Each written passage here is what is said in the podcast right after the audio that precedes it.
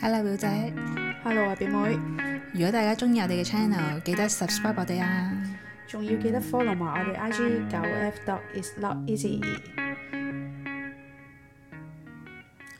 日常嘅生活裏面呢，咁其實都會經歷咗一啲小事啦，好似係一啲生活小知識咁樣啦。咁啲生活小知 識，啊？呢個咁好笑嘅 呢個煙草，我哋經歷過啲小事啦， 亦都係一啲生活嘅小知識啦。係啊即係咩意思啊？即係我哋成日都會經歷，以為覺得佢係嘅嘢，但係其實係唔係嘅咯，係錯誤嘅咯。哦，即係你嘅意思係話，我哋成日都會遇到一啲事情，我哋以為係啱係嘅，但啦係其實原來係我哋做錯晒嘅。哦係啦，錯誤晒嘅咁樣啦，或者可能我哋以前由細到大聽阿爸阿媽講完之後，以為係真嘅係啦，原來點知原來係一路都係錯誤嘅。哦，到我哋大個咗啦，我哋先知道啊，原來呢個係錯誤嘅喎。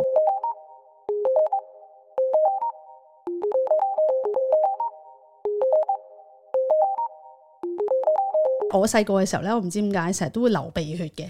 嗰日咧喺鋪頭嘅時候咧，就有一個小朋友啦，咁喺我鋪頭附近就流鼻血喎，咁啊好緊張啦，因為都流得幾多下嘅，即係我哋借咗張凳俾佢即係坐啦個小朋友，爸爸媽媽咧叫佢抬高個頭，哦，係啦。啊，呢個係我小學已經知道唔啱嘅咯喎，但係仍然到而家都 因為係抬高個頭喎、因為以前老師係有講過噶嘛，抬嗰個頭係會令啲血倒流翻個喉嚨度噶嘛。嚇、呢個係老師會同你講，我好似記得係咯，所以我先至，因為我有一個畫面好深刻，就係、有個同學流鼻血，然後啊老師就叫唔好擱高頭，要誒耷低頭咁捏住個鼻中間咁樣、鼻梁咁樣，佢係哦已經即係我係小有學哦印象係記得呢個畫面咯。 OK，咁我咧就細個，因為都成日誒流鼻血啦。咁我爸媽咧誒一開始嘅時候咧，都係叫我我高個頭嘅。跟住就塞啲棉花落去止血啦，咁樣。我嗰陣時係講廿幾年前喎，到後期咧，我哋去睇醫生，個醫生就教佢：哦，如果你再流鼻血咧，你個頭就向下，因為咧你向上個頭咧就會呃啲鼻血就好容易流翻入去個喉嚨嗰度，會導致嗰個氣管可能會捉親啦，咁啊會引致呢個其他嘅病啦。咁咧呢個係我廿幾年前得到嘅訊息啦，但我冇諗過今時今日仍然喺香港都仲見到人 流鼻血，仲要係一啲比較高級啲嘅商場。阿爸阿媽佢細個嘅時候。都係人哋幫佢處理完就搞掂，又冇同佢講啊！你要擱高定係耷低啊？係啊可能佢就冇留意啩。跟住後係尾嘛你就唔係好，哦，就因為你又唔係嗰啲咩醫生啊、醫療係啦人員係啦咁啦，你所以就。就唔方便啦係啦， OK，你冇同佢講，我有好多經 驗。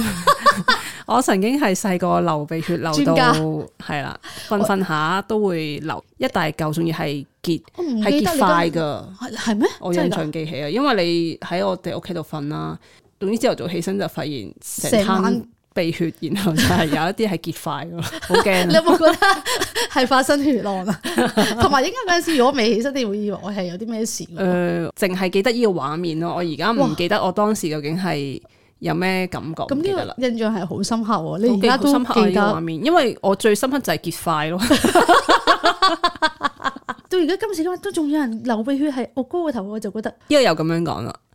如果你而家唔依一刻唔糾正嗰個阿爸阿媽，係其咯。實佢永遠都都唔知啊唔知㗎喎。即係至少佢唔係今日知道啦，佢可能喺聽日知道咗，都係遲咗一日咯。咁我其實嗰刻係其實都唔應該同佢講啊嘛，應該同佢嗯講，即係你唔使理咁多咩誒，我係咪醫生啊？而係啊，我曾經都試過咧，有經驗就係點，即係你幫人啫嘛，啊純粹你用一個幫助人嘅心，然後同佢講聲，亦都唔係話要佢覺得哇你好叻啊，唔係要呢啲嘢嘛，啊你又知我嘅做法係好正確噶嘛，係啦，又有啲醫療 support 噶嘛，咁梗係可以講啦。哦。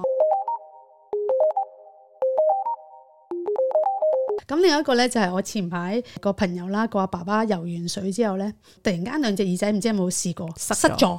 誒咁、如果你係咁，你會點解決？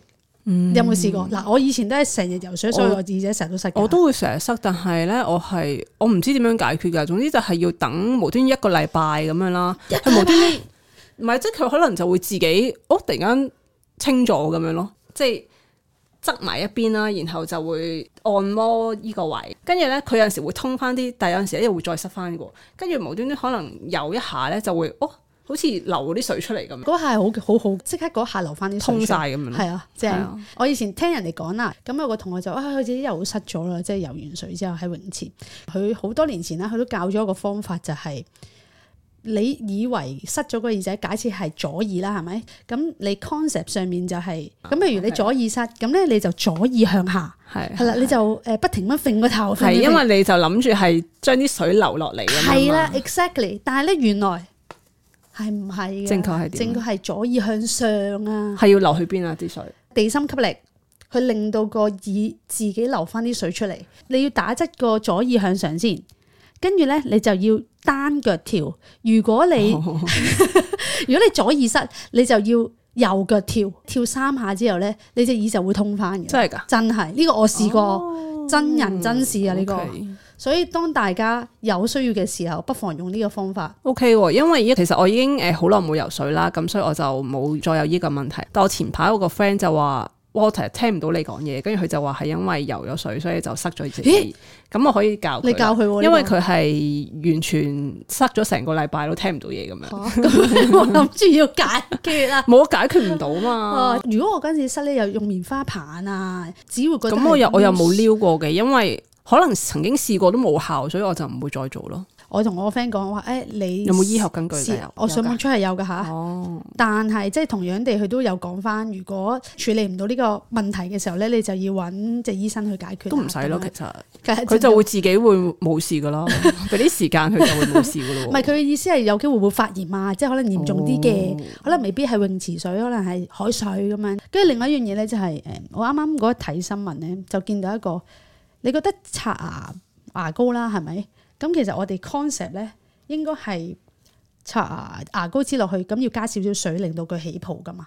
我冇喎，哇！你咁點啊？咪就咁擦咯，佢點都會起泡㗎。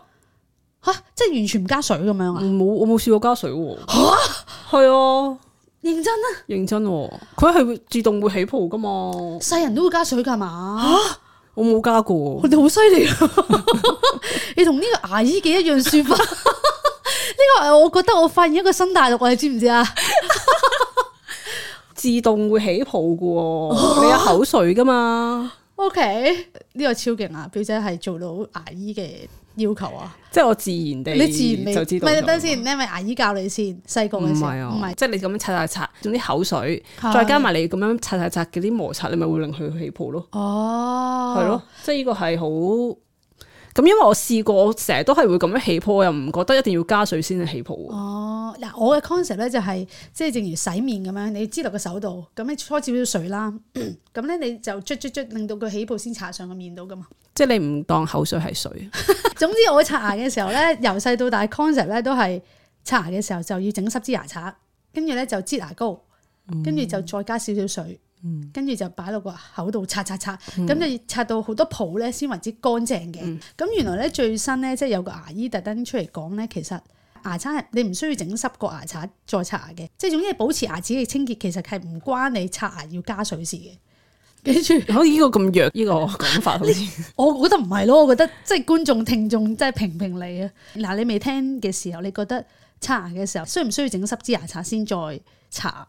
嗯哼，因為其實好多人啊都係誒、呃、覺得咁樣有泡咧就會乾淨啲。唔係，因為你真係你唔你唔加水都係會有泡 㗎，嗱，我係之後睇完呢度咧，我係有試 嘅，係會有泡嘅，咪係咯但係冇咁多泡，係冇咁多泡㗎吓。 O K O K，咁所以咧，我係有注意呢一樣嘢。咦，其實原來都係可以嘅喎，咁樣同埋咧，我想話我而家買嘅牙膏咧，係因為係自己買嘅，咁一定係會用啲即係天然少少啊、靚啲啊嘅牙膏㗎嘛。係咁咧有好多，因為起泡咧其實唔係一件超好嘅事嚟嘅，即係係一個好多嗰嗯啲化學嘅成分先至能夠令佢起泡嘅。係。咁我而家用嘅牙膏其實係小泡，好小泡好嘅。哦，咁我所以我唔覺得係泡令到牙乾淨咯。啊，係啦。跟住咧就係你覺得到底擠幾多牙膏先夠咧？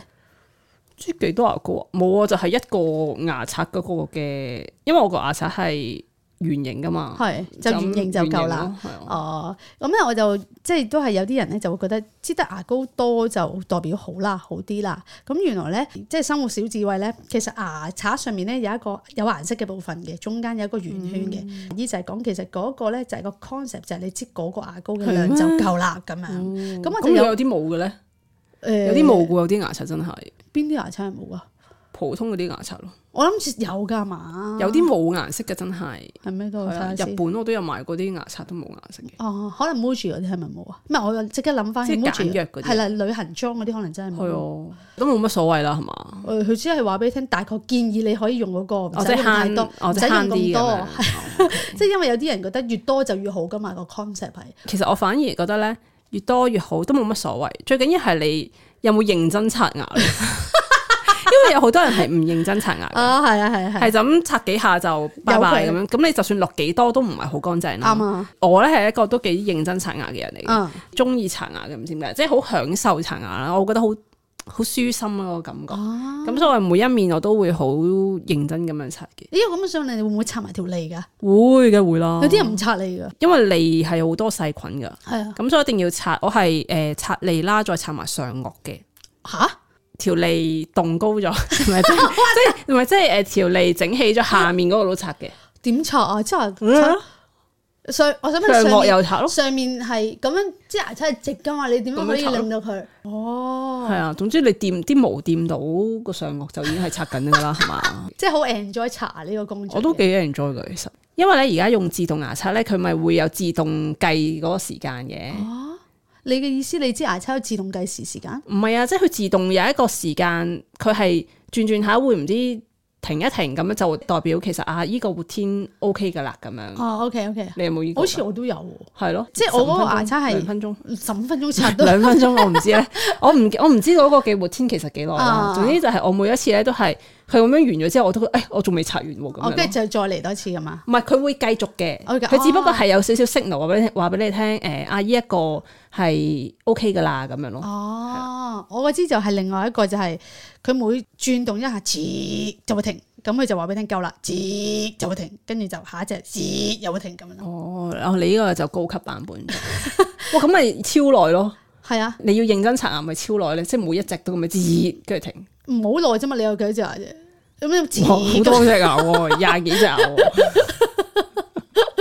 同埋咧，另外就係我嗰支牙刷係會你用得大力嘅時候咧，佢係會斬燈去話俾你聽，你你係大力咗啦，咁哦樣你呢個係一個係會受傷㗎啦，咁樣嘅。係你呢個係一個貴牙刷有 唔嘅係咯，啲電動牙刷都有咯，呢啲我冇喎，我冇 嗰個冇啊喎。分享，因為咧，啊我覺得好搞笑嘅就係咧，而家咪有啲 function 咧，就係你可以將你支牙刷就係連佢有個 apps 咧，係你可以睇翻自己有冇邊一個範圍刷得唔好啊，定點樣嘅個新嘅科技啦咁樣。哦我成日覺得。有冇呢個需要咧？因為係你會知道自己邊一度係未刷乾淨噶嘛，嗯嗯即係你會 feel 到噶嘛。嗯但係點解要需要一個一個 app 去提你咧？我哋即係你你係自己 feel 到噶嘛？係你係要人哋去提你，你先知道。誒、哎原來我誒呢度冇誒擦乾係淨啊呢度冇擦乾淨咁，咁係一件好違 背，即係你係應該自好似自己己。識嘅嘢，即係你應該係啊啦，你應該係自己識得清潔自己牙齒噶嘛啊係，哦同埋、你係感覺到噶嘛，即係你刷嘅時候其實你感覺到噶嘛，係但係你唔知點解係要靠其他嘅嘢去幫你咯。我唔覺得係一個好好有用嘅科好科技，啊技反而係會有少少令到人嘅清潔能力退步嘅一樣嘢咯。 係啊，真係啊！好啦，多謝大家收聽，你哋可以同我哋分享下你哋到底點樣刷牙，定 係你哋可以同我哋分，我哋呢個淨係講咗啊刷牙咩？我同佢分享你哋嘅想法，咁可以去我哋 I G 九 F dot is not easy，多謝大家收聽，拜拜。